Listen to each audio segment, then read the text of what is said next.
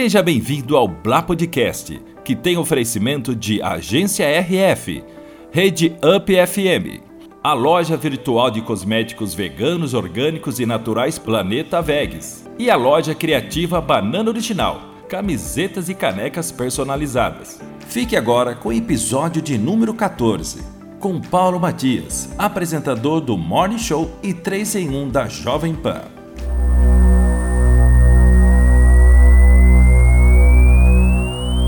Estamos no ar, Luciano.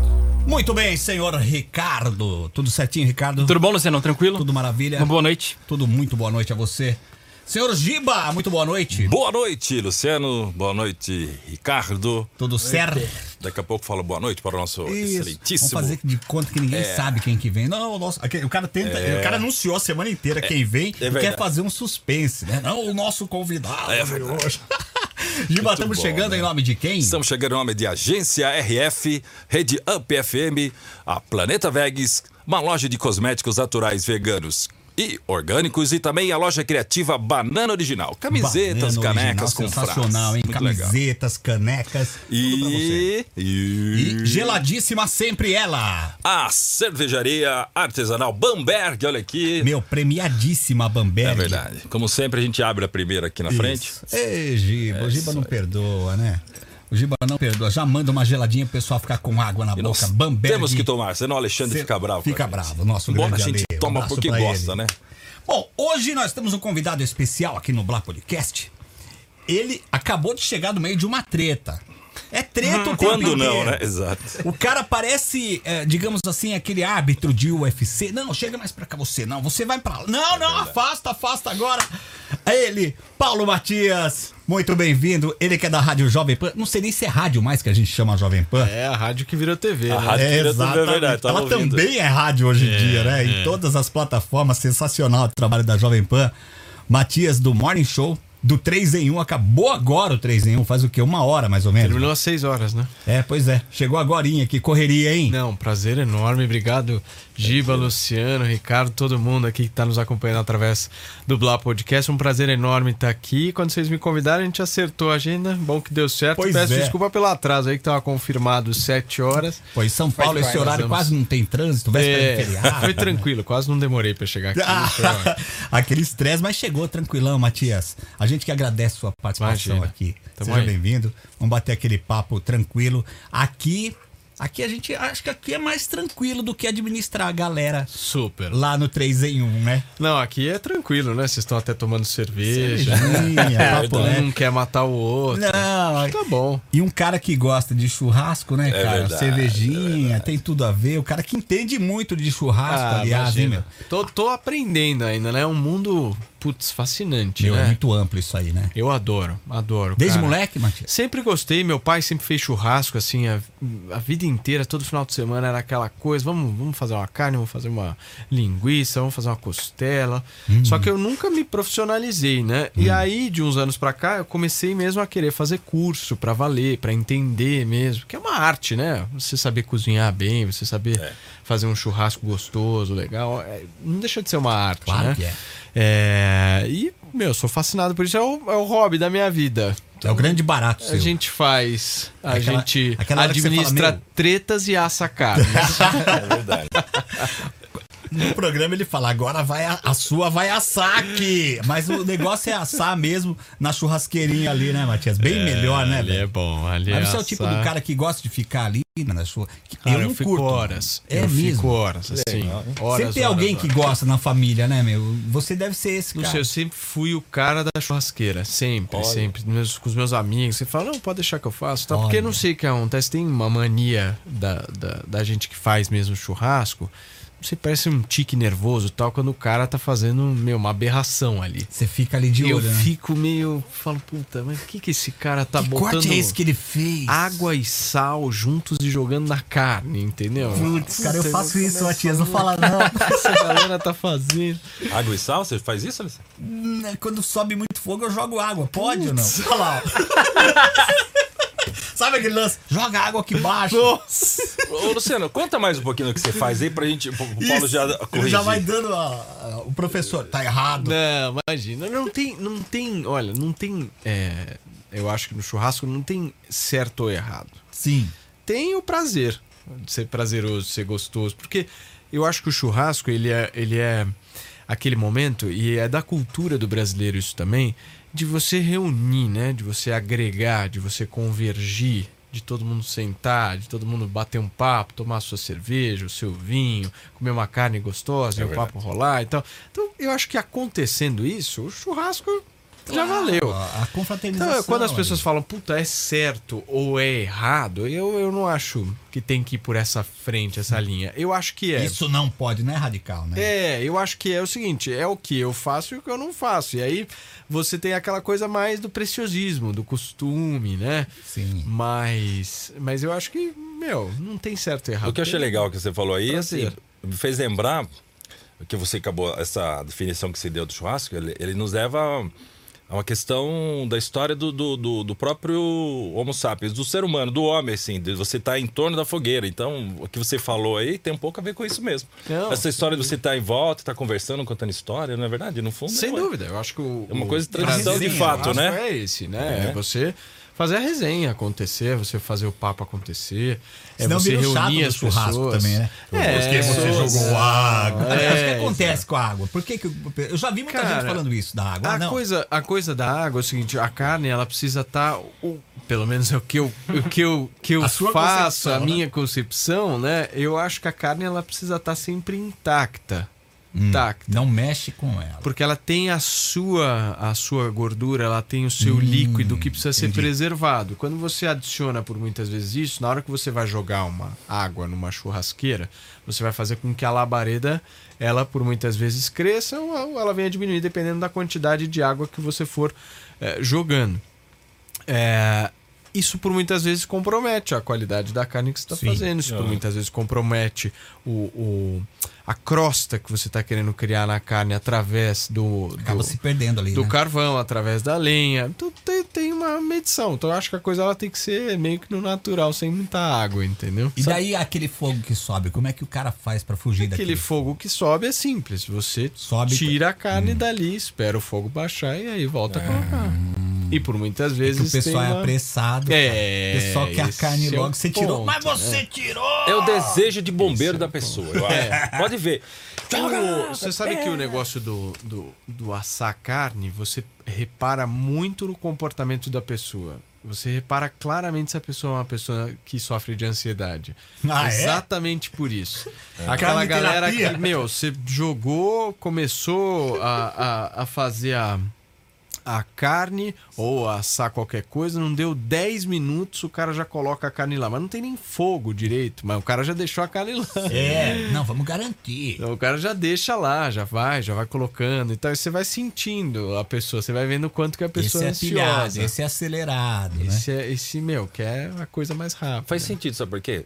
Eu, eu comecei a fazer cozinha em casa, na verdade, uns dois, três anos.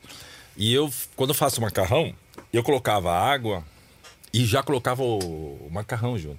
Daí eu comecei a ver alguns chefes, comecei a fazer curso e o cara falou: não, Hum. Primeiro tem que esperar ferver a ferver pra colocar. O Caroca também falou uma coisa sobre a água, que tem um pouco a ver com o que você tá falando do churrasco também. Você- do, da água, do café. Quem gosta do café, começa a estudar o café pra entender, ele sabe a questão da água, tem que ser uma água filtrada, a temperatura. Não você fala que é frescura, mas não é, tem diferença mesmo. Claro, claro. Porque influi diretamente na brasa, né? É. E a brasa é o churrasco. É absolutamente tudo do churrasco é a brasa. É, existe um churrasco que você faz com uma determinada brasa, existe um, um outro churrasco que você faz com uma outra determinada, um ponto específico. Aí vai, vai muito da tecnicidade, né? Mas, mas eu acho que a- a- o fogo dita, dita a regra É. do negócio. Aí quando você influi com água, você vai mexer no produto mexer, final, Vai mexer entendeu? na textura ali, É. os componentes. Mas é todos. uma puta de uma frescura. Vamos confessar, né? Não é a uma água que vai fazer com que a gente não coma é o uma churrasco, né? puta de uma frescura. Não Mas é? é aquela coisa que só quem faz muitas vezes e, e realmente quem buscou algum tipo de conhecimento técnico acha isso ruim, entendeu? Mas Ah, enfim. Se apega, né? Ó, você que tem sua dúvida com relação a churrasco, você pode mandar pra gente aqui. Mande a sua pergunta. Aliás, se inscreva no Blá Podcast. hein? Aproveite, se inscreve lá, curte, aciona o nosso sininho. E mande a sua pergunta. O Paulo Matias está aqui.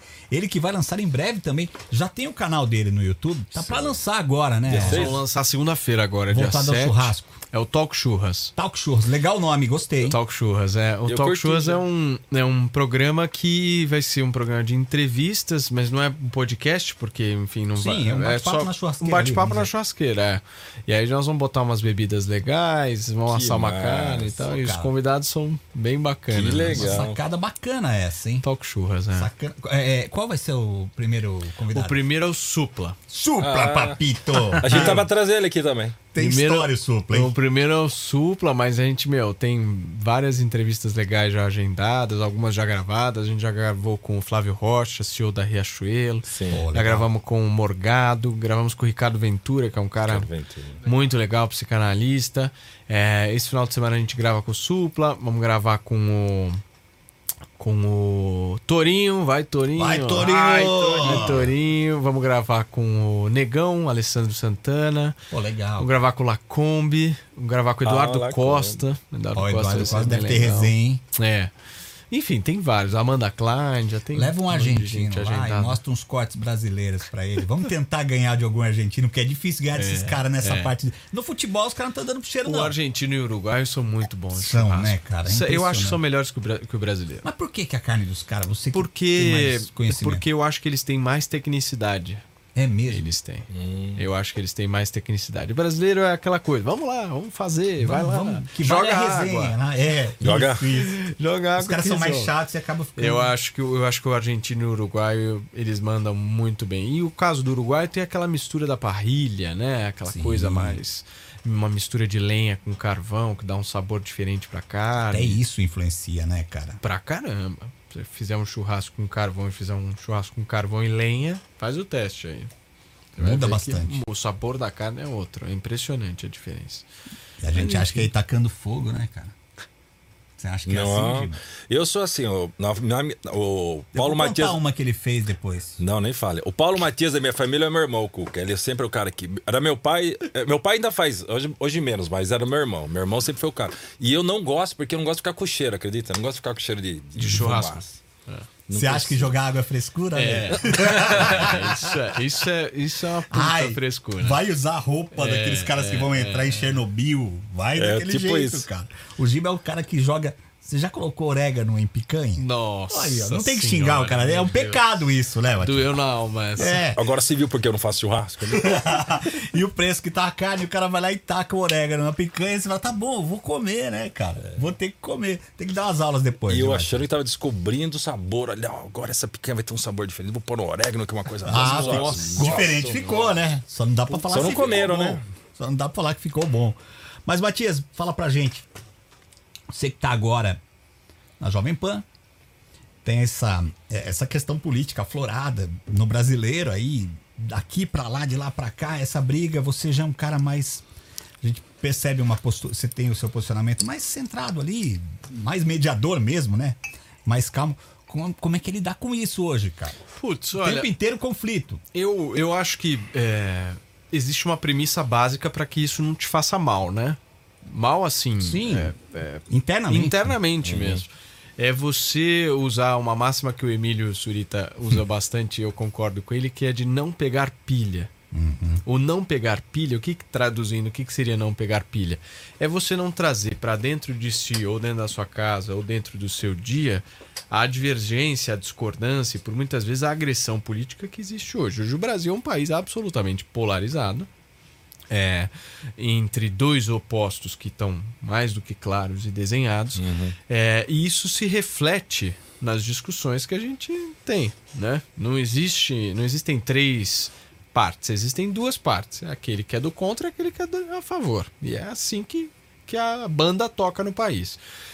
Então você é, mediar isso hoje é um desafio, porque você precisa mostrar que, olha, é, tudo bem, a- o debate é importante, a divergência é importante, mas ao mesmo tempo o equilíbrio, o bom senso e principalmente a educação né, num debate são coisas que eu acho que fazem a diferença. Embora as pessoas querem ver treta a torta e a direita. Sim, é isso que as pessoas sim. querem. Né? Às vezes até fazem questão de O participar. negócio é, a- é o pontapé que vale, É. a porrada e tal.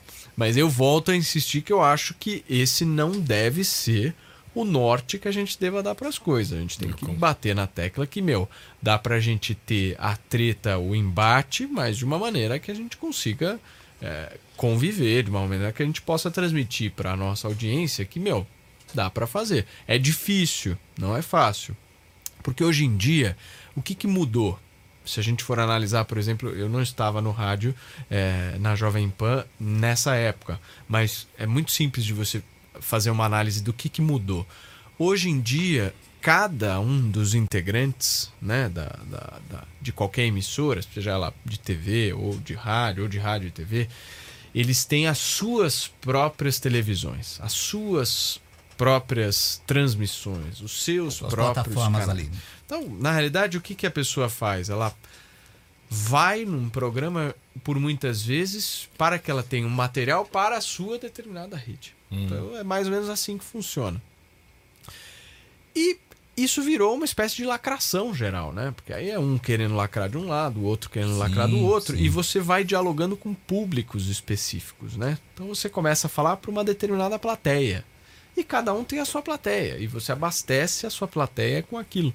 É uma lógica diferente, por exemplo, do que foi é, a televisão e o rádio nos anos 2000, por exemplo. Que você tinha uma, uma, uma, uma dependência única e exclusiva daquele determinado momento, né? daquela determinada situação. É, então eu acho que mediar esses conflitos hoje em dia só é possível quando você não pega a pilha, quando você não entra é, Comprar uma causa, nesse, assim. nesse, nesse ódio. Agora, muita gente chega pra mim e fala assim: não, mas você precisa se posicionar. Olha, eu me posiciono sobre diversas questões, mas existem outras questões que eu procuro não me posicionar simplesmente porque eu tô ali na mediação. Não tem como um, um mediador, não tem como uma posição central como essa de equilíbrio você pender 100% para um lado. É. né? Não há como, porque senão você perde o diálogo na outra frente, Sim. você perde a, a frente de, de conversa. E que você acaba tá deixando a função de apresentador Outra de frente. lado, né? De mediador. É, é uma função difícil. É muito difícil hoje em dia porque não é compreendida, né? Muitas vezes as pessoas não compreendem. As pessoas querem é o Cobra um posicionamento de todo posição mundo. né? ali naquele determinado momento sobre tudo. Então todo mundo virou expert em tudo e tem que falar sobre tudo. E se ai, se você. Eu vou, vou citar um exemplo ah, aqui. você é mureta. Eu- exato. Eu vou citar um exemplo aqui, pra mim é, é muito simbólico. Eu não faço ideia se cloroquina funciona. Verdade. Ninguém aqui é médico. né? ideia. E aí eu vejo um puxando um estudo de um lado, o outro puxando o estudo do outro e jogando na mesa dois estudos e falando: olha, aqui o fulano falou, o ciclano falou. Eu, eu não quero me posicionar sobre cloroquina. Não, não me sinto.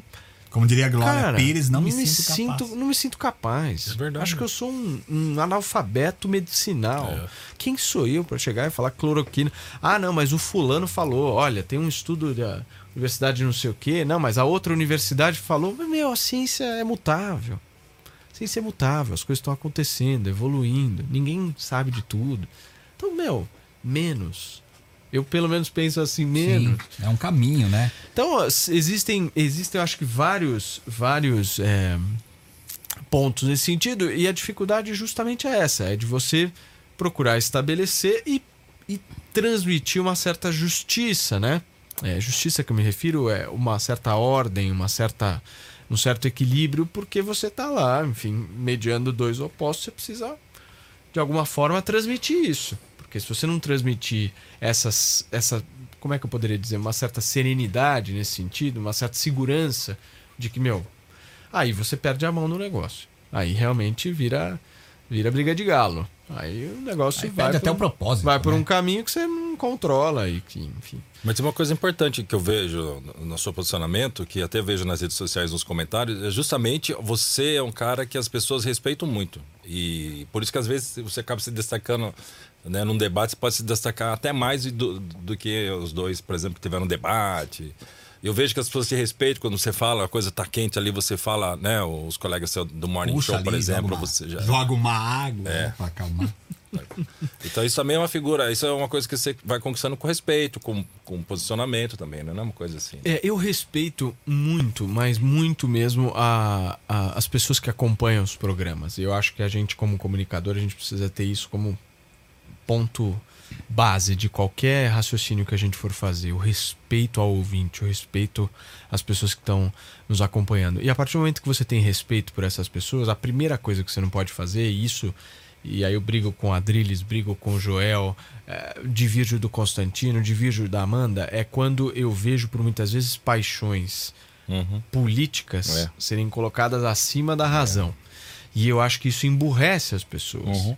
Então a nossa função lá é sempre tornar o debate para o debatedor uma coisa incômoda, né? Que ele saia daquela zona é, de, de conforto, né? De não, tô aqui com o meu microfone, eu vou falar, vou dar aquela lacrada básica. Não, vai ter uma pergunta que vai te deixar incomodado ali. É para isso mesmo. É, porque eu acho que proposta. a, a função nossa como um comunicador é de sempre, mas isso eu sempre, todos os programas eu entro, eu, eu, eu penso nisso. As pessoas precisam pensar sempre. Sempre. Você Concordo. criar manadas, seja de esquerda, de direita. Sim, exatamente. É assim, é, nós já vimos o Brasil, e por muitas vezes a gente ainda vê o Brasil é, empobrecido cultura, culturalmente falando e politicamente falando. Né? É, o debate hoje ele não gira em torno do fato, ele gira em torno de quem está falando. Então, as pessoas pouco se importam por fato, se, o se está certo, se está errado. O debate não é sobre se está certo ou se está errado hoje. O debate é qual que é teu time. Puta, então se o Bolsonaro falou, ele tem razão. Uhum. E se o Lula falou, ele tá errado. E assim começa. E é exatamente assim. E você passa o debate público inteiro girando nessa lógica. É. Então, o político nunca erra. É. Porque se você defende 100% o Bolsonaro, ele Bom. é o perfeito. Se você defende 100% o Lula, ele é outro cara perfeito. E assim fica. Vira torcida, né? E aí vira um debate pobre. Absolutamente Completamente. pobre. E, na minha avaliação, emburrece as pessoas. As pessoas ficam burras.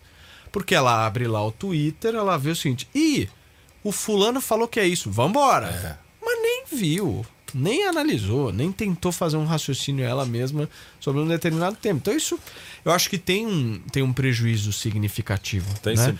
É, e eu busco, assim, de maneira constante, fazer com que a pessoa ela possa vir a tirar essa, esse raciocínio cômodo. Eu fui um cara que já, e a minha trajetória mostrou isso, já acreditei em político.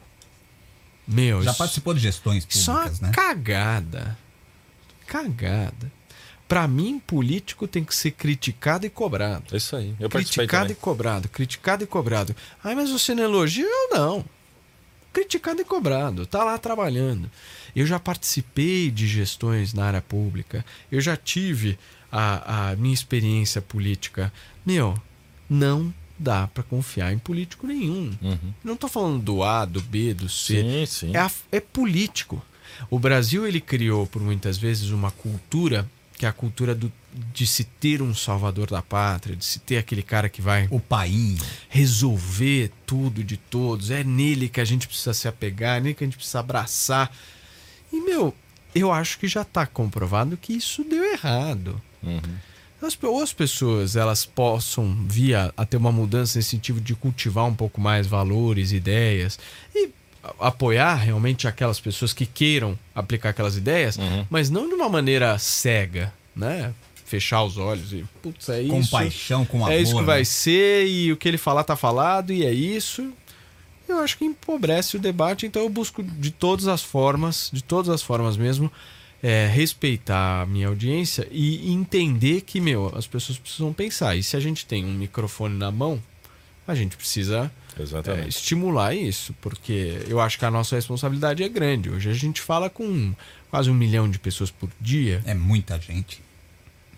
Responsabilidade ali. Estamos falando com Tremenda. um- quase um milhão de pessoas por dia, então, seja no rádio, no YouTube, Todas na as Panflix. plataformas. Sim, Então, com certeza. Temos que ter responsabilidade, eu E tem acho. também uma questão, né? Que você fala ao, num dia para um milhão, mas o que você falou vai ficar arquivado ali no YouTube, nos canais. Vai ficar para sempre aquilo que você falou. Exatamente. Né? Então é outra questão que a gente tem que pensar hoje em dia também. né? Antigamente você falava ao vivo o negócio, falou, a TV Exatamente. passou, quem viu, viu, quem não viu, fica só o comentário depois. Hoje não, tá ali, tá arquivado. Então a responsabilidade é enorme na hora de falar alguma É coisa, aí. de emitir uma opinião, né? Com certeza. Sa- Por favor. É, Sabe o que me entristece, Paulo, quando eu vejo os debates na- nos meios de comunicação e mesmo se eu assistir alguma coisa falando de, de políticos, eu fico tentando perceber, talvez você já tenha feito esse exercício, um pouco nacionalista até assim, mas fico pensando, quem que está pensando no Brasil? Porque quando você vê as defesas, as pessoas, ninguém fala do país em si. Eu não vejo as- as, defesas e tal. Eles, igual você estava me contando hoje mesmo, né? Hoje a gente estava assistindo de novo aqui. E você vê que as pessoas querem defender aquele lado dele, igual você falou mesmo. Não, que a doutora de um lado e a doutora do outro lado, e cada um vem com.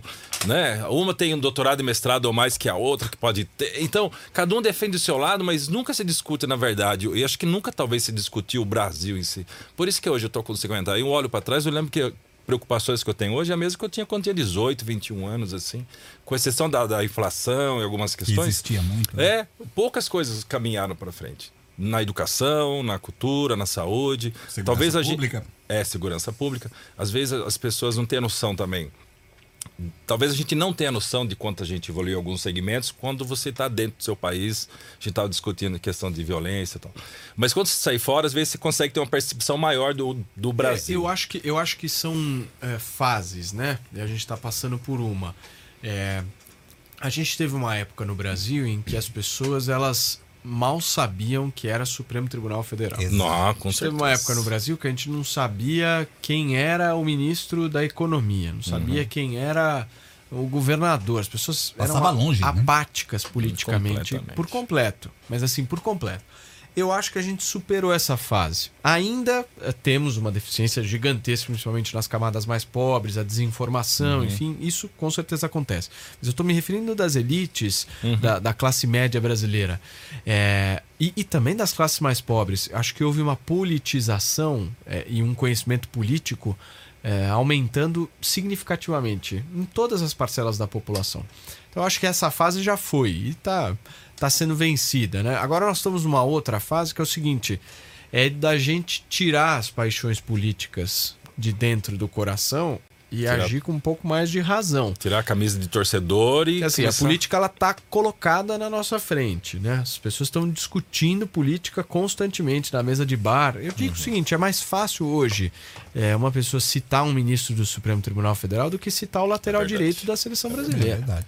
Eu sou São Quem Paulo. é o lateral direito da seleção brasileira? Eu não sei. É verdade. Não sei. Também não. Sinceramente, eu não sei. Então, assim, há uma diferença significativa. Agora, o que não pode é a gente discutir política de uma maneira pobre. Rasa. Né? Rasa. Exatamente. Então, eu acho que a gente vai agora partir para uma, uma outra fase, uma outra evolução, que é o de aprofundar né? o tema de, é, da, da gente não, não virar manada Uhum. de político. Porque eu vejo de gente, meu, defendendo político e o. Zé, A eu gente tem já... que cobrar, né, cara? Não, cara, as Você vê, pessoas mas- defendem político, mas assim. É, A passada de pano, e assim, né? não, não é nem passada de pano, porque É eu acho, eu acho que mesmo, é, é, é, é muito é muito verdadeiro, né? A pessoa ela compra Paixão, aquela né? e assim, ela não percebe que o cara que ela tá defendendo está cagando pra ela. Ah, mas isso Mas é. literalmente, assim, cagando. É nem verdade. sabe que É ela verdade. existe. Entendeu? Assim, É meu, não faça isso com a sua vida, Parece entendeu? tá- o, o cara defende, parece que tá falando de um parente, de um pai.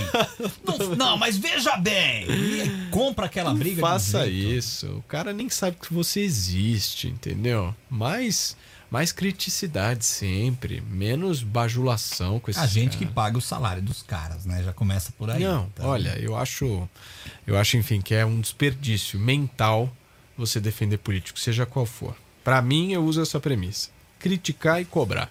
É isso. O, pra quem não sabe, o Paulo aqui na cidade de São Paulo, Ele foi subprefeito da região de Foi. Pinheiros, né, Matias? Foi 2017, mais ou menos? 2016, né? 2017. Foi um período muito legal, assim. Eu, eu... É uma região ali, uma região Difícil, importantíssima de São Paulo. difícil. Eu, eu digo que o cargo de subprefeito é o, é o cargo mais difícil que tem, né? Porque é o executivo mais próximo da população. O cara tá colado O em você, vereador, ele recebe as demandas, aí ele encaminha as demandas para ver se ele vai conseguir e tal, mas ele terceiriza. O subprefeito é aquele que executa. Então não tem desculpa. Tem que fazer. É o buraco lá, vai ter que fechar, é a calçada lá, vai ter que vai ter que arrumar, é a árvore que caiu, vai ter que tirar da rua. É o dia a dia. Então é um cargo muito difícil. E eu, eu dizia sempre, é, quando eu estava na subprefeitura, que a região de Pinheiros é a região mais rica da América Latina, maior PIB da América Latina. Faria Lima, Rebouças, Oh, 9 sim. de Julho, Marginal Pinheiros. É, meu, JK, só, só as grandes empresas, os grandes conglomerados né, empresariais. E eu sempre dizia o seguinte: enquanto na periferia se discutia se tem ou não calçada, lá em Pinheiros se discutia se a calçada era de mármore, né? É, exatamente. Então era, era outro É nível de discussão. Era uma discussão absolutamente diferenciada. Então o nível de exigência que você tinha ali era gigantesco. Então é, eu acho que foi uma, para mim foi um- uma passagem que me engrandeceu muito como pessoa, como profissional, porque eu acho que se hoje eu consigo fazer o que eu faço, eu devo muito ao meu passado, ao meu histórico, que me trouxe esse poder de mediação, de você não pegar a pilha, de você conseguir equilibrar os pratos, de você. Porque ali é, é uma pressão atrás da outra. Eu conto bastante uma história que me marcou muito. Eu me lembro duas histórias rapidamente aqui para contar para vocês.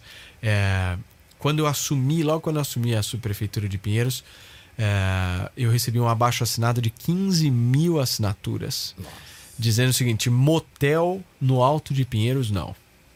Eu fui dar uma olhada, falei, meu, motel no Alto de Pinheiros não, o que que é isso? Eu, sei lá, tava 10 dias, sabe? Quando você chegou, você já recebeu uma puta de uma é. bomba. Falei, o que, que é isso? Aí fui dar uma olhada, Rua Pedralva, ali no Alto de Pinheiros, uma rua residencial, bem residencial, sabe aquelas ruas do Alto de Pinheiros, bem residenciais, cheia de árvore, aquela Uhum, coisa bonito. mais antiga, bonita e tal. Eu falei, nossa, mas vamos construir um motel aqui. O que, que tem a isso? ver, né? Bom, aí fui, fui dar uma analisada, e aí na área pública você começa a ver, enfim, é, eu, eu faço só um parênteses aqui. é, eu respeito muito, muito quem já teve passagem pela área pública, porque esse cara tem uma experiência que o empresário, aquele cara que não, nunca fez nada na área pública, não tem.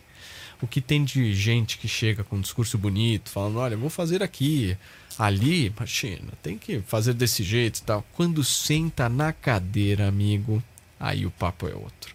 Mas voltando, por que, que eu tô dizendo isso? Porque aí comecei a buscar o projeto, né? Falei, bom, tudo bem, motel, deixa eu dar uma olhada aqui que é isso. Eles estavam questionando a construção de um motel ali. Bom, cadê o projeto? O projeto não aparece, some, você vai. Aí você tem uma equipe de concursados com mais de 40 anos de casa, 30 anos de casa Sim. e tal. Enfim, demorei 15 dias para achar o projeto. Apareceu o projeto na minha mesa e pasmem, no dia 31 de dezembro de 2016, ou seja, o último dia da gestão Haddad do PT, havia sido aprovada uma residência é, uma residência multifamiliar de 32 banheiros. Hum, Um enquadramento ali que foi colocado. Mas não era atividade comercial, era uma residência Sim, multifamiliar 32. de 32 banheiros. Eu olhei aquilo e falei, meu, não é possível um negócio desse. Aí, bom, pra você achar, pra você ver e tal, passou 30 dias, a gente foi ver. E aí tivemos que abrir, meu, procedimento pra apurar os caras que fizeram, etc, etc, etc. E tudo isso vai fazendo com que você crie uma certa uma certa um certo calo, né? Você vai você vai vendo como é que são as coisas. E uma outra história rapidamente pra contar pra vocês que, que me chama bastante atenção, um dia que eu tava esgotado, tinha tido sei lá quantas mil reuniões, me chega a minha secretária sala dizendo o seguinte: "Paulo, tem uma senhora lá na praça de atendimento gritando armando o barraco e disse que só sai de lá se você descer para falar com ela. Hum. E eu, puta, meu, beleza, vou parar tudo que eu tô fazendo aqui, vamos lá. Paciência, vamos lá atender a mulher. Aí não desci, pegar pilha nessa. não, não pega pilha, vamos lá, vamos, vamos com calma. O importante é resolver a situação e, meu, a mulher parar de gritar no meio da praça de atendimento público. É o objetivo, né? Pragmatismo para tentar resolver. Aí fui lá e a mulher chegou para mim e falou assim: é, eu, só, eu só falo com o senhor se for na sua sala. Aí peguei a Putz. mulher, pedi café, uma senhora de 60 e poucos anos, estava visivelmente alterada e tal. E eu falei, minha senhora, a senhora subiu aqui na minha sala agora. O que que aconteceu? Por que, que a senhora tá, tá nervosa? Por que, que a senhora. Aí ela falou pra mim, o senhor não faz nada. Nossa. Eu falei, mas não faço nada em... por quê? Por qual razão? O que que eu, não... o que que eu deixei de fazer? Aí ela falou assim, olha, eu tenho um cachorro na minha vizinha que não para de latir Nossa. e o senhor não tomou nenhuma providência até agora. que eu tô, que eu tô contando isso é para ver como a, como meu é, o exercício ali, né, do, do- da paciência, o exercício de, de você, porque dá vontade de mandar Claro, a senhora certeza. pro raio que o parta, meu, vai pro inferno. O que eu queria que eu fizesse? Que eu cortasse a garganta do cachorro? Não tem o que fazer numa situação dessa, mas eu tô contando tudo isso exatamente para mostrar que eu acho que foi extremamente importante para a construção do Paulo de hoje, entendeu? Você vai passando aí, eu sou um cara novo, eu tenho 30 anos. Moleque. Eu fui subprefeito com sentido da 20, idade. Que legal, hein? 25, 26. Então você vai você vai exercitando as situações, né, os conflitos, enfim. Lidar com o carnaval foi um negócio muito difícil, imagina. É. Carnaval não tem solução ali. Você não vai deixar Complicadíssimo. não existe todo mundo feliz. O morador vai ficar insatisfeito. Sempre, né? O bloco que não vai passar na rua tal vai ficar insatisfeito. É o cara que mora na rua da feira. Você, eu acho que você vai criando uma certa experiência, né? Você vai tentando é, é, entender como é que funciona. E nada mais é, foi traduzido para mim do que, meu, é um exercício de você ser um psicólogo, né? Mais ou menos um psicólogo e gerenciar conflitos, atritos ali constantes que existem. Seja do morador que quer dormir para o dono do bar que quer ficar aberto. Seja o bloco que quer passar na rua, mas o morador quer. Seja o restaurante X que está brigando com a publicidade do outro restaurante. É, é o tempo inteiro.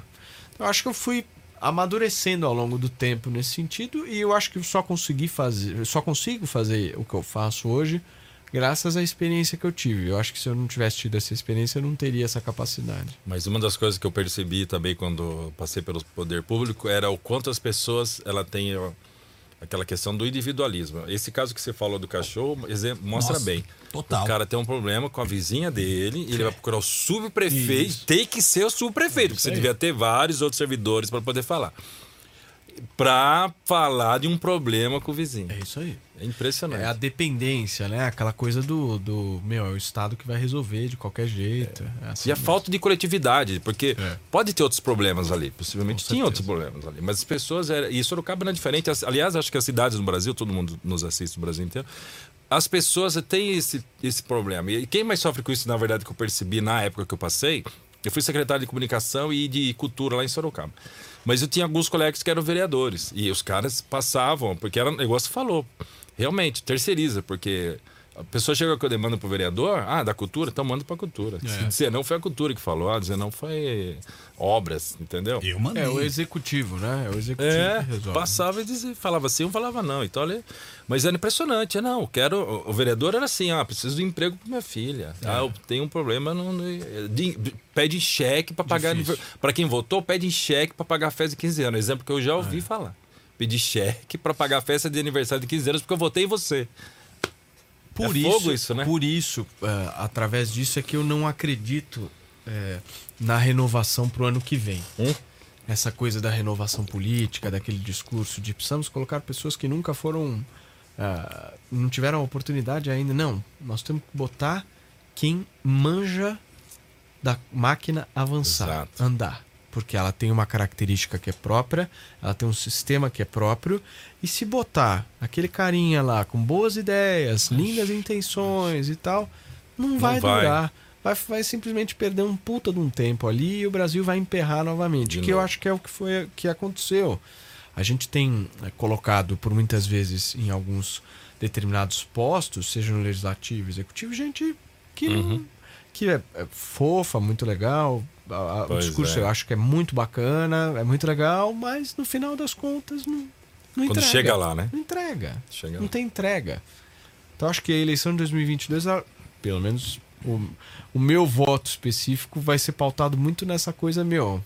Eu sei como é que é o jogo, é pesado e não vem me dizer que você vai resolver tudo porque não vai, Não. entendeu? É, mas eu acho que é uma questão que a gente tem que aprender. O, brasileiro deposita muita confiança no voto que ele dá para o executivo, seja municipal, seja estadual, seja federal. E que aquele cara do executivo vai resolver. É. Mas aí que tá, a gente tá vendo que não é bem por aí. É, né? é, A- é. Você falou da, da, da importância do, do legislativo ali, renovar essa coisa toda, da, quem saiba gerir, fazer a coisa andar. E a gente acaba nem se lembrando em quem votou É. para deputado, para vereador. Verdade. E é ali que a coisa acontece, né? É ali que muita coisa acontece no país. É, ali que mas se é- travam pautas. É aquela fase que, que eu falei pra vocês, né? Nós estamos na fase 2, vai, vamos dizer assim. Então as pessoas agora sabem que política existe, agora as pessoas estão tentando entender mais ou menos como funciona. Essa fase jogo. eu acho que é uma fase longa ainda que a gente vai ter pela frente. É uma fase de educação política grande que a gente vai ter que passar para as pessoas e, enfim, eu acho que os, os programas de entrevista, enfim, a- toda a programação jornalística, ela, ela influi diretamente no conhecimento político das pessoas, né? Por isso que eu, mais uma vez, prezo muito por fazer as pessoas pensarem. Eu acho que esse exercício diário ele, ele ajuda nessa, nessa fase que a gente está, que é a fase de construção de uma educação política que a sociedade brasileira nunca teve. Né? É, e a gente percebe também uma outra questão, né? Que as regras do jogo, vamos dizer assim, também não permitem muita mudança. Porque Ah, você sim. acaba. Se não tiver uma reforma política, por exemplo, que tanto é discutida há tanto tempo e nunca acontece, de fato, a gente vê muita gente que está no Congresso, muita gente que, que acaba assumindo vagas na- na- nas câmaras municipais, por exemplo, não devia estar ali, porque não foram, não foram os mais votados. Né? Não, não foram é, o coeficiente eleitoral que acaba levando. Então eu é me lembro quando eu, quando eu fui candidato a deputado estadual, eu fiz 32 mil votos. Eu fiz mais votos que nove eleitos. Nossa. Um exemplo. E por conta do sistema eleitoral, né? Que privilegia, privilegiava, né? Pelo menos as coligações, ainda vai privilegiar o partido, porque não vai Sim. ter as, coli- as coligações proporcionais mais. Mas é um sistema que eu acho injusto, né? Porque você privilegia é, as máquinas partidárias em detrimento da votação mesmo absoluta da- das pessoas que são candidatas. Né? E acaba sempre deixando aquele grupo.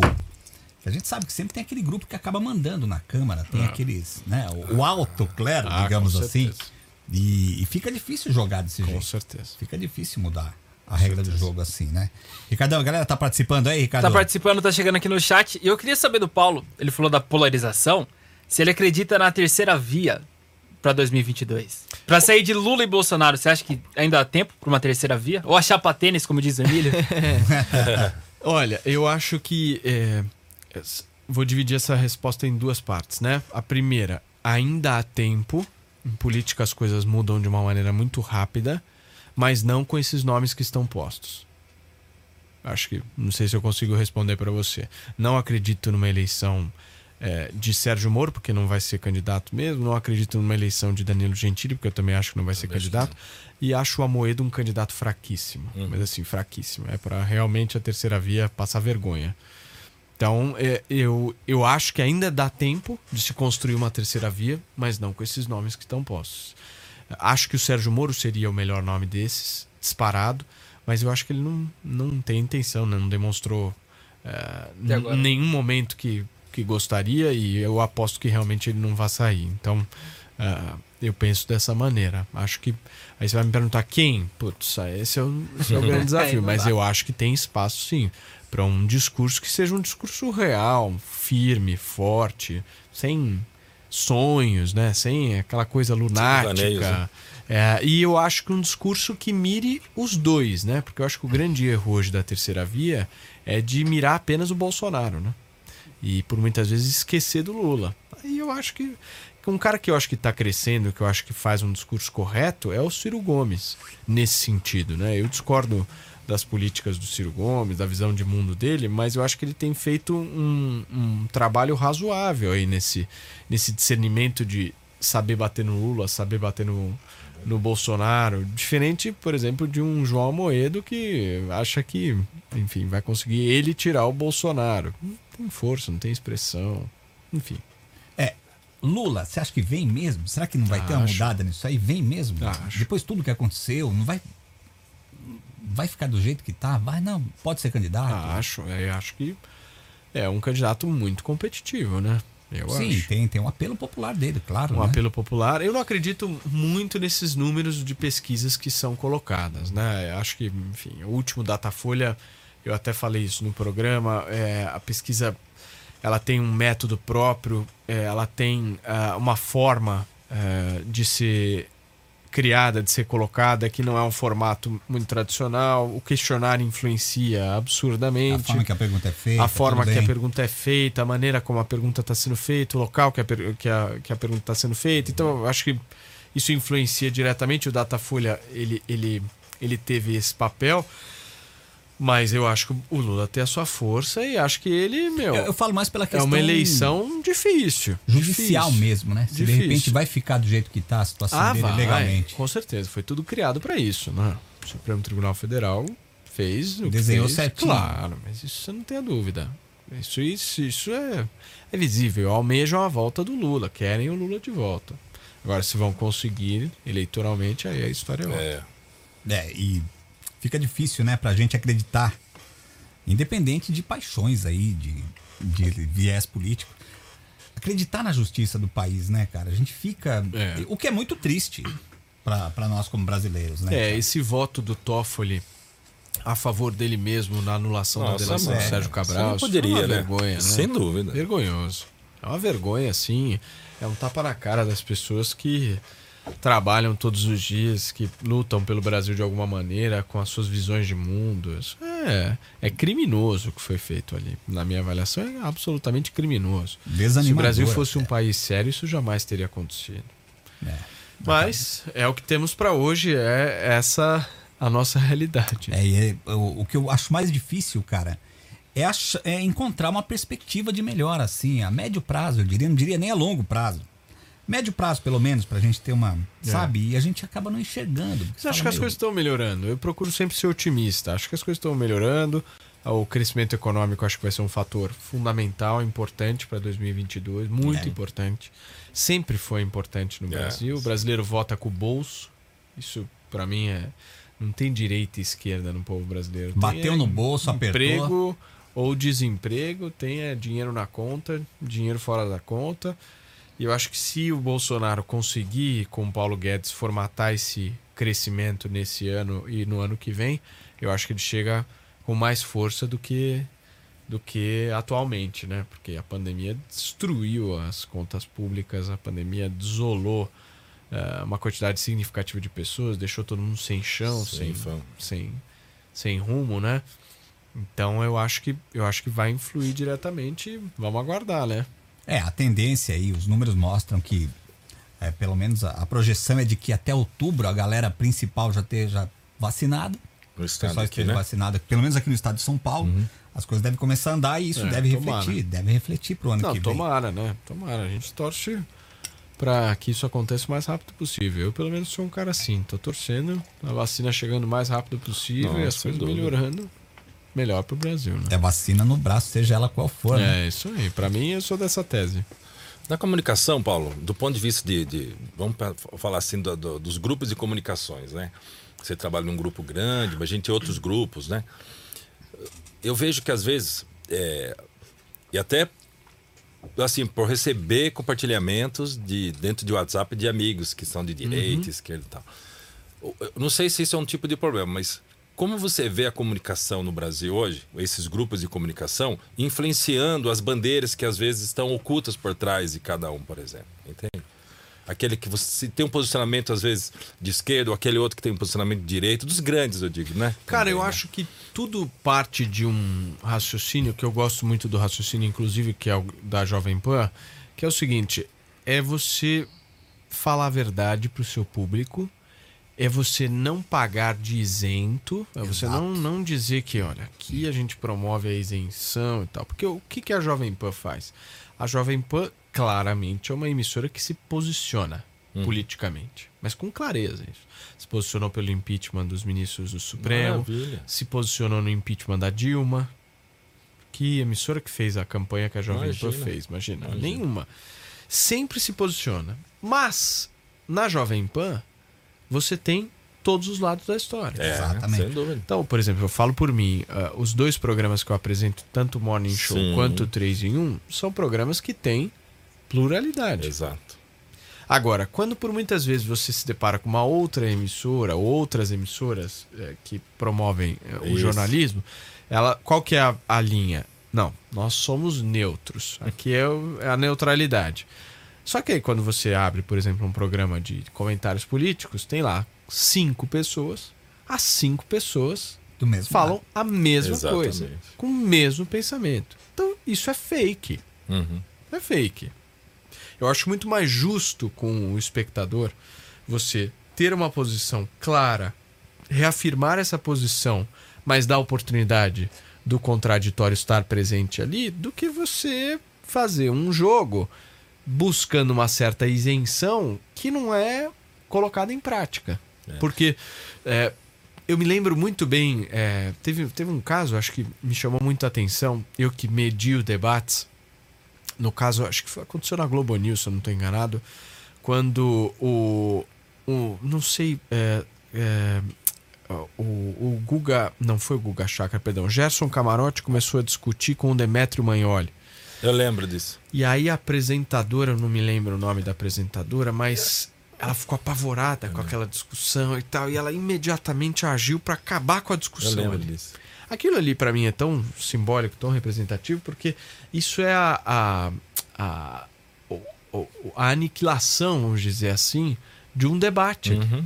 Eu acho muito positivo o É debate verdade. acontecer. Não há problema de um debate acontecer. O que há problema são ofensas, são, Sim. são, são agressões pessoais ali. É. E aí o debate simplesmente sair do pensamento é, Teórico, vamos imaginar assim, teórico, né, político, que está Político. sendo analisado por uma coisa pessoal. E não era o que estava acontecendo ali. Ali era um debate de ideias. Olha, estou discordando, isso aqui está errado no que você está Uhum. falando. E- Mas qual o problema disso? Esse medo, do, esse receio do debate, que eu acho que é o prejudicial, né? E aí você acaba é, é, mostrando a real de que ali não é uma coisa isenta. Exatamente. Ali a não é ação em si já. Ali simplesmente é uma tentativa de, de se fazer uma, uma, uma linha única e que a gente mostre para as pessoas que só exista essa linha. E eu acho que isso é errado. Eu acho que esse é o ponto frágil aí de toda, toda a construção. Por isso que eu, eu fico muito feliz com, com quando eu vejo a, a Jovem Pan da maneira como ela se encontra. Ela, ela, por mais que tenha um posicionamento muito claro, enfim, não precisamos nem aqui dizer qual é, porque é, é só você Isso ligar. aí, claro. Mas você tem ali a oportunidade do contraditório e ali o, o que é privilegiado ali é o debate. Uhum. O debate é quem ganha ali, né? É, há, há uma estrutura criada para que o embate e o debate ele aconteça É. de todas as formas. E eu acho que isso que é legal. Ninguém fica sem voz, né? Não. A pessoa pode tirar a conclusão dela, mas do vai ouvir os dois né? lados. né? Exato. é. É eu, é legal. eu fico pensando o quanto esse tipo de posicionamento do, do falso isento pode influenciar, influencia na verdade, eu acredito, não vi pesquisa sobre isso, mas a percepção que eu tenho às vezes, ela ajuda a incentivar um pouco a polarização em alguns pontos, né? Sim. Em determinados temas, né? Isso Sem é um dúvida. problema, né? Sábado passado, falando em debate, você participou, você mediou um ali. A geração legal. nova, molecada que tá chegando na política, o Kim, o Coppola. Como é que foi pra você a experiência lá? Pô, dois amigos, né? Legal, que eu né? tenho, conheço há muito tempo os dois, o Caio há mais tempo. Conheci o Caio quando eu tinha os meus 15, 16 anos, a gente era da mesma turma. É, O Kim, acho um puta de um cara fenomenal com a idade que ele tem, chegar onde É ele legal. chegou. É, e eu fiquei muito feliz que quando eles me escolheram e foi um consenso deles ali, eles acharam que eu poderia fazer essa mediação de uma maneira correta, justa. Então eu fiquei muito feliz. Um debate difícil de ser mediado, porque teve muitos, muito regramento, né? muitas regras Sim. colocadas ali que eu tinha que cumprir. É, mas eu acho que a gente conseguiu é, passar uma mensagem é, que realmente é a que eles queriam. É, tivemos uma audiência ao vivo de 120 e poucas mil pessoas ali na hora junto com a gente. A gente viu. Então foi uma coisa assim estrondosa. Eu fiquei muito, muito feliz mesmo. E pra mim foi uma experiência muito legal. Que eu, Curtiu o ritmo do debate? é, é, foi uma experiência legal? muito legal. Acho que agora eu tô preparado pra mediar o Lula e o Bolsonaro. É, cara, olha, é imagina verdade. esse debate, hein? 22. Você acha que o, o debate televisivo, como tivemos lá, vai, há, há mais tempo, é, influenciando diretamente ali o debate da Globo, que sempre foi o último. Você acha que ainda é o mesmo peso? Um debate hoje na TV? Ainda tem Olha, o mesmo entre, peso? entre Lula e Bolsonaro, sim, eu acho. É uma. Eu acho. Entre Lula e Bolsonaro, sim. Mas eu acho que o embate, não o debate nas redes é o que vai prevalecer, né?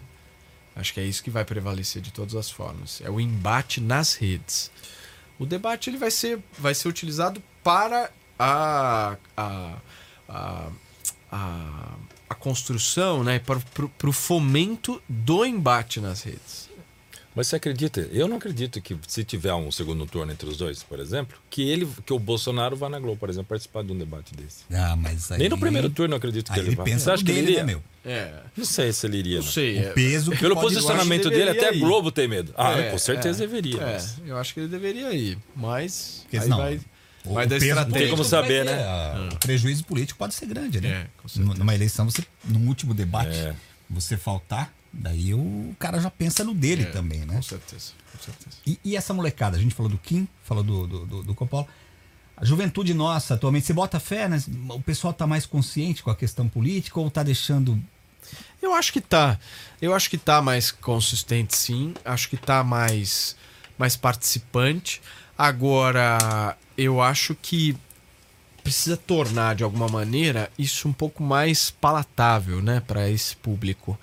Acho que movimentos eh, de esquerda fazem isso bem. O próprio MBL faz isso bem com um público jovem, né? Aquela, aquela molecada mesmo que tá junto com eles, eles fomentam bem isso. É, mas eu acho que o grande desafio é a linguagem, né, para esse público.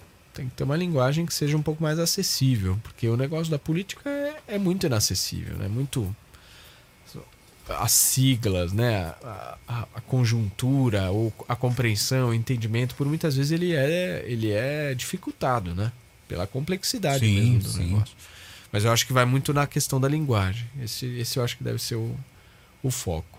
Você acha que essa questão de, de fake news que foi tão propagada, ó, fake news é, resolveu a eleição, foi fundamental. Você acha que foi mesmo? Acho que teve não. isso? Ou, ou é mais um discurso político de quem perde? de Acho que não, acho que não. O que resolveu a eleição, e eu acho que teve um apelo significativo, foi a pauta da segurança pública, que o Bolsonaro encampou, foi a facada, que o ajudou Ah, muito, Sim.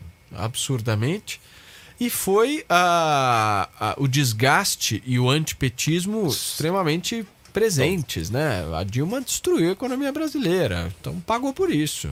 É, acho que Acho que é, é muito simples. E isso vai ser resgatado agora em 2022. Se eu sou o Bolsonaro, eu, eu mostro o legado, né?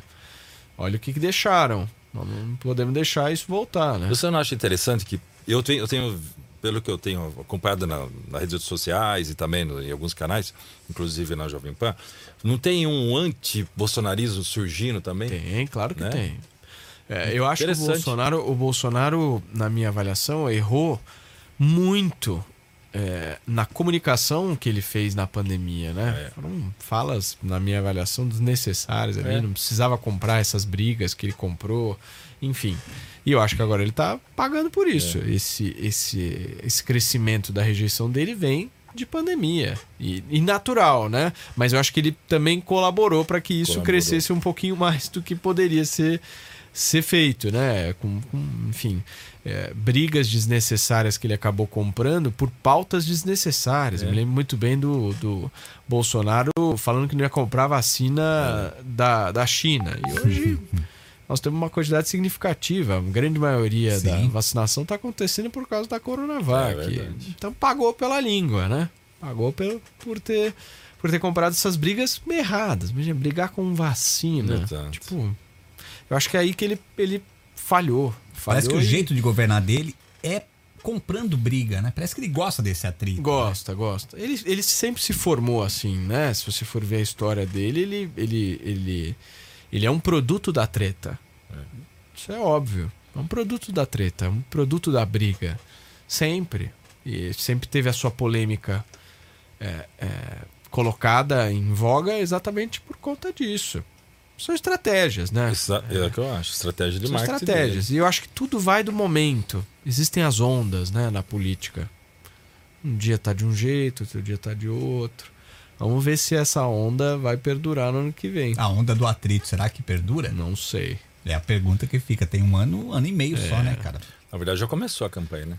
né? Se quiser Ah, dá a impressão que Agora assim já. que um, um candidato é eleito já, já, já Com começa certeza, a campanha. com E a próxima? Com certeza. Né? Parece que é constante isso hoje em dia, certeza. né? É que no ano anterior sempre já começa. E É. falta porque pouco menos Um ano e meio, né? Pouco mais de um Um ano e ano. meio, mas a gente já ouve esse, esse papo de, pô, e o Bolsonaro será que se reelege? Quem que vem pra brigar? Isso a gente É. já ouve há- há- Com pelo certeza, menos um ano a gente tá certeza, ouvindo isso, né, lógico, cara? Ô, Paulo, qual é o tema que você mais gosta de falar?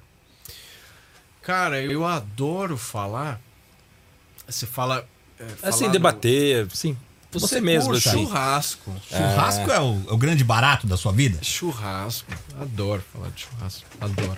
Churrasco acho é o grande que barato. acho que é o assim é o que a gente gosta né de eu adoro falar sobre churrasco sobre carne adoro, adoro. É, é a curtição sua mesmo. ah assim. é é o que É eu o gosto grande barato. Futebol, por exemplo, tem alguma. Puta, eu não sou muito fanático Não. pro futebol, cara. Eu sou corintiano, mas é aquela coisa, meio né? distante. Esses dois são Qual corintianos. que é o campeonato atual? Não sei.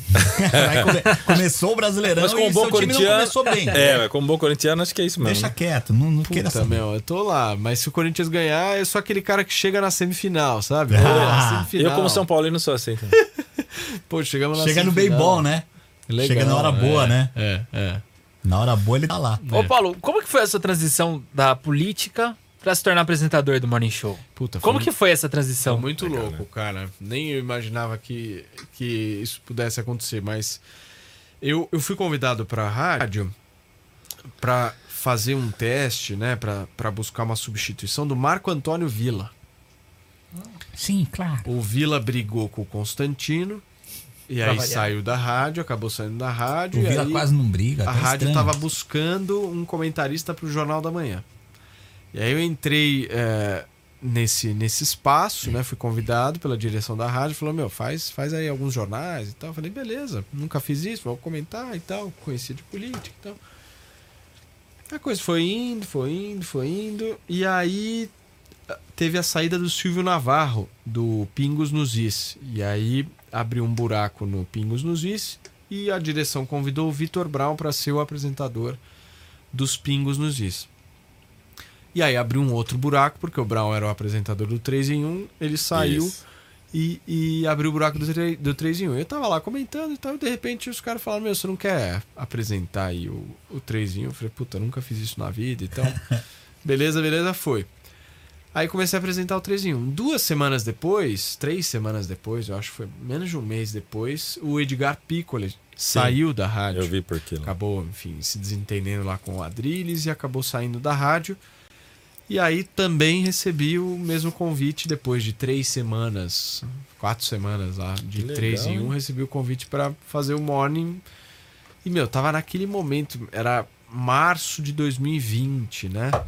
Era aquela coisa De pandemia. mesmo, né? pandemia Começando, surgindo. ninguém saindo de casa, aquela dificuldade de achar gente. Aí fui, Que legal. e aí eu me lembro quando eu entrei no Morning, o papo era que ou o Marcelo Tass ou o Brito Júnior iriam me substituir ali, que era temporário, enquanto eles resolviam. Só que aí deu liga. Deu liga, a coisa foi ficando, ficando, a coisa foi acontecendo, acontecendo, acontecendo. E, meu, fazer programa diário é uma, um aprendizado, né? É, Porque- diário. Ao vivo, né, cara? porque todo dia é, não existe um apresentador robô, né? É, existe um ser humano ali que está apresentando. Um ser humano, ele tem dia que tá bem, tem dia que tá mal, tem dia que tá cansado, tem dia que tá bem disposto, tem dia que. Putz, é um ser humano, né? E esse desafio diário de você estar lá constantemente, todos os dias e tal, e relatando uma série de coisas. Eu me lembro quando eu estava relatando a morte do, do senador Major Olímpio no 3 em 1. Puta, aquilo meu, me mexeu comigo É, de uma forma, triste. porque sempre foi um cara super atencioso com a gente lá na rádio, deu triste, trocentas entrevistas pra gente, tava do nosso lado, sei lá, eu tinha entrevistado ele na semana anterior. E aí você vai, se emociona ao vivo.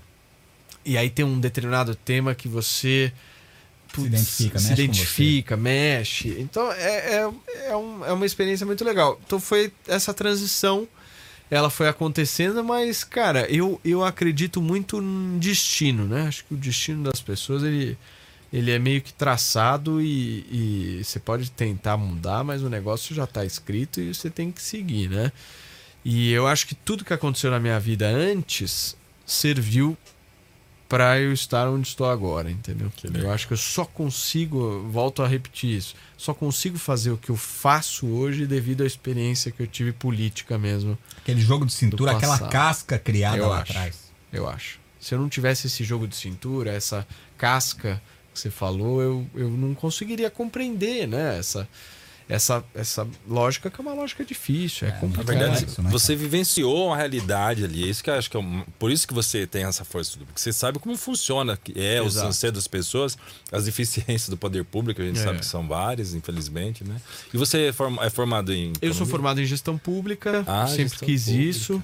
é, me formei em gestão pública e, enfim, fiz, fiz a, minha, a minha carreira é, é, acadêmica pensando nisso, né? Que coisa. Mas, enfim, aí a vida me jogou Levou para pra comunicação. comunicação. E qualquer pessoa que vê lá não imagina que seja. Dá a impressão que você pode ter, obviamente, tem esse conhecimento de gestão pública, de política, mas que você é um jornalista de, prof- jornalista de, prof- de, de formação, né? É. Interessante isso também, né? Eu acho que, é uma meu, coisa sua a mesmo, acho, da comunicação questão. não, não tem uma necessidade de se ter uma faculdade para Exato, a não. comunicação, né? Não tem trocentos... É meio que um dom, né, cara? Eu acho. Eu meio acredito que um muito dom no cada Acredito no dom das pessoas. Tem gente que nasceu pra isso, tem gente que não nasceu pra isso, que nasceu pra É outras verdade. coisas. Cada um Enfim.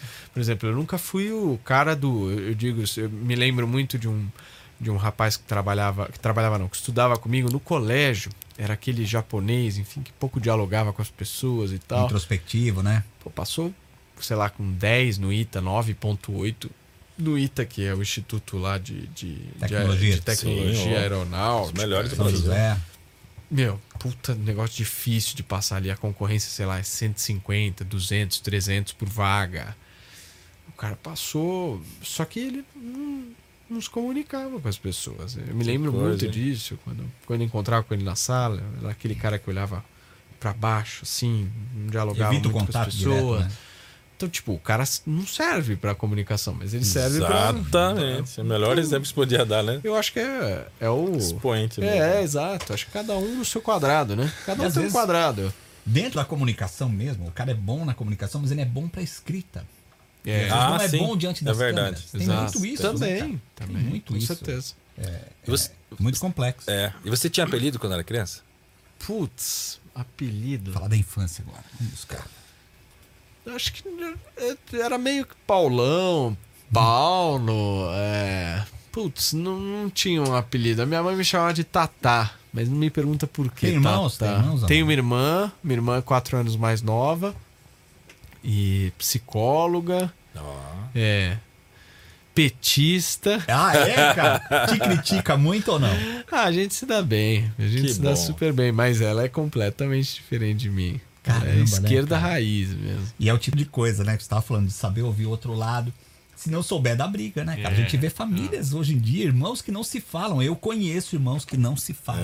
É, fam- Que brigaram e Ah, eram muito não. próximos. Isso é uma bobagem, né? E estão tretados por causa da política, né, cara? A galera tem que saber Isso administrar é, é, isso, com cara. certeza. É bobagem. Porque a gente acaba sendo massa de manobra dos caras lá e tá brigando pelos caras que, Por como nada, você disse, igual mal, não imagina. conhecem a gente. É, com certeza. E quando você era moleque, você pensava que. Quando você tinha 10, 12 anos, você pensava em alguma coisa? Aquela coisa que na mal, ah, quero ser astronauta, quero ser bombeiro. Você tinha um Putz, sonho eu assim, falava, falar que eu ia ser presidente da República, mas é aquela Nossa, coisa meio olha, louca, né? Olha, aí, ó. Olha a terceira via aí, ó. Não, cara, Mas, eu, ó. eu tomei uma decisão na minha vida que é, meu, política já. Não volta mais? Ah, não. Não. não mesmo? Não. O que decepcionou mais? Eu acho que é, decepciona que. é, eu acho que. Você, em política, com o sistema que a gente tem, com a estrutura desse estamento montado, você não consegue realmente, efetivamente fazer uma transformação. Enquanto isso não tiver resolvido.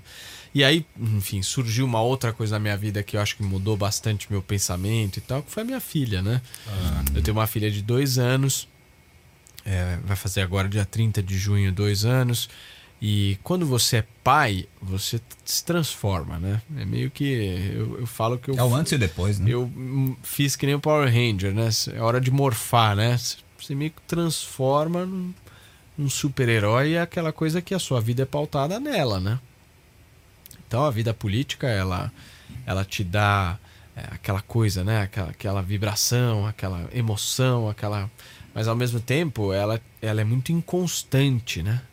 Você não consegue traçar uma. é, são poucos aqueles que conseguem. Por muitas vezes você fica na dependência, né? De um, de um determinado é, grupo político, de uma determinada pessoa. Isso é muito ruim. E não existe na política uma coisa, e é, e é isso que me, me incomodou bastante: meritocracia.